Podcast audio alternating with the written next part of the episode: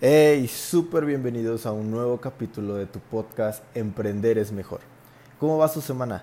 La mía va súper bien y espero que la de ustedes vaya aún mejor.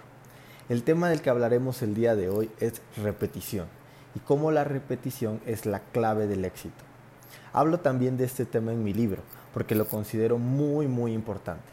Es completamente un hecho que el hacer las cosas de forma diaria es lo que lleva a cualquier persona a un resultado contundente. Y esto aplica tanto para cosas buenas como no tan buenas. Un ejemplo no tan padre de esto es el siguiente. Imagina que tú el día de hoy no fumas, pero un amigo muy muy querido por ti te invita a fumar. Lo haces y resulta que te agrada. Entonces comienzas a fumar ocasionalmente. Después llegas a fumar de forma diaria y llega el momento también donde no solo fumas un cigarro al día, sino que ahora son dos o tres o llegas de plano al nivel de fumarte toda una cajetilla por día. Si te das cuenta, en el ejemplo, fumar no era algo que hacías antes y cuando empezaste lo hiciste poco a poco hasta ahora hacerlo de forma diaria y consistente. Bueno, como todo en la vida, está la ley de siembra y cosecha, que se refiere a que tendremos un resultado siempre que hagamos algo de forma continua.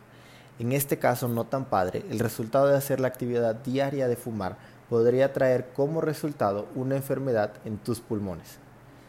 Es tan simple como eso. Ahora te pondré un ejemplo más positivo. A todos se nos enseña que desde chiquitos debemos ir a la escuela. Primero el kinder, luego la primaria, secundaria, prepa y universidad. Se nos enseña que debemos ir todos los días de lunes a viernes sin faltar. Con ello tendremos el resultado de ir pasando de grado cada año.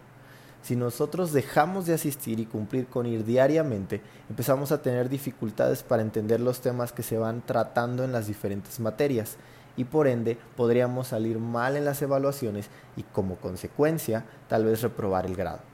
Pero si asistimos y cumplimos con lo que nos piden los profesores, sin duda aprobaremos cada grado escolar hasta el punto de graduarnos en la universidad. Y con ello obtener el tan famoso título universitario. Que bueno, ese es un tema para otro capítulo. Pero lo que quiero que veas con los dos ejemplos que mencioné hace un momento es que veas el poder que tiene hacer algo de forma diaria y constante, tanto para lo constructivo como para lo destructivo. Es decir, repetición. A mí me gusta llamarlo también dar pasos de forma diaria. Como recordarás, ya te enseñé cómo hacer tu plan de viaje y trazar un destino, que es tu meta, que deseas alcanzar. Ahora debes apegarte a ese plan de viaje. Debes tener ya trazadas tus metas a corto, mediano y largo plazo y con base en ellas desmenuzar la meta a meses, semanas y hasta llegar al día a día. Ahora te pondré un ejemplo diferente y desde la perspectiva como emprendedor, para que lo que estoy explicándote quede súper claro. Imagina que deseas poner una empresa grande de e-commerce que vende drones chinos. Para ello necesitarías lo siguiente. Uno o varios socios. Conocimiento de sociedades y corporaciones para establecer legalmente una empresa. Permisos. Cualquiera que necesite tu empresa. Staff. Con esto me refiero a empleados. Capital para la inversión inicial. E instalaciones tal vez la bodega donde almacenarás el inventario. Los anteriores solo por mencionar algunos. Ahora, entenderás que necesitarás dividir y asignar diferentes actividades a realizar de forma diaria de cada uno de los rubros anteriores con la finalidad de alcanzar tu meta. Piensa que te propones lograrlo en cinco meses. Podrías empezar tu primera semana con el objetivo de encontrar a tú o tus socios ideales. Después tendrías que investigar, en caso de que no lo supieras, acerca de qué sociedad o corporación te conviene. Te sugiero contactes a un abogado o contador que tenga experiencia y sea profesional para plantearle lo que quieres hacer y él te pueda guiar en la elección correcta para ti y tu empresa. También te sugiero leas el libro Inicie su propia corporación de Garrett Sutton, que es un Rich Dad Advisor de Robert Kiyosaki. Para lo anterior, podrías establecer un periodo de dos semanas.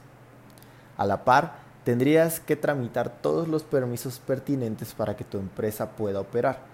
Claro, esto siempre va a depender del rubro que tenga tu empresa, por lo cual tendrías que organizar tus días y actividades en relación con investigar, ir y hacer los trámites correspondientes a la entidad gubernamental que se requiera.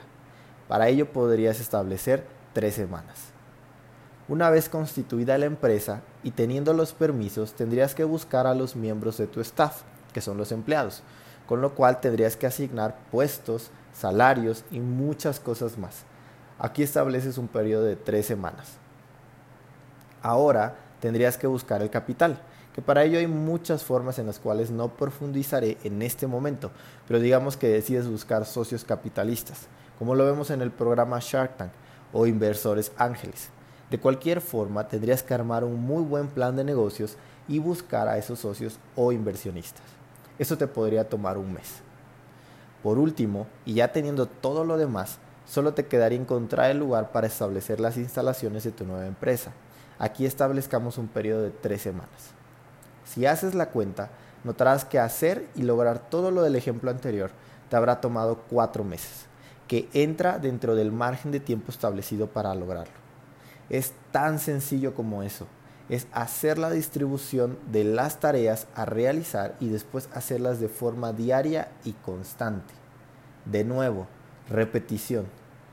También es de suma importancia que sepas que en esta distribución de actividades podrá haber días en que la actividad a realizar parezca pequeña o demasiado sencilla, como buscar información con nuestro amigo Google o haciendo una llamada para investigar cosas. Lo que quiero que sepas es que sin importar qué tan pequeña o minúscula pueda parecer la actividad, tu deber es realizarla, como si esa actividad fuera a marcar la diferencia, es decir, hacerla bien y no a medias, que es lo que solemos hacer cuando algo no nos parece muy laborioso. Esto lo digo porque en muchas ocasiones demeritamos las cosas que a simple vista parecen sencillas, pero como emprendedores no debe ser así.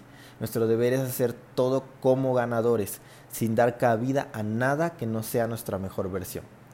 Créeme, parece sencillo, pero esto de hacer las cosas diarias, así sean tareas sencillas o pequeñas, es lo que guarda el secreto y es la diferencia que separa a los emprendedores que logran sus sueños a los que no. Así que empieza el día de hoy y da los pasos. Tal vez en ocasiones sean pasos pequeños, pero hazlo diario. Y con eso concluye el tema de hoy. De verdad espero que escuches con atención y lleves a la práctica todo lo que te estoy compartiendo. Al final, mi más fuerte deseo es que todo esto te sume y edifique tu vida. Gracias por escuchar un capítulo más. Les deseo una semana llena de bendiciones. Recuerden seguir las cuentas oficiales del podcast. Esto fue Emprender es Mejor. Soy Cristian Ortega. Hasta la próxima.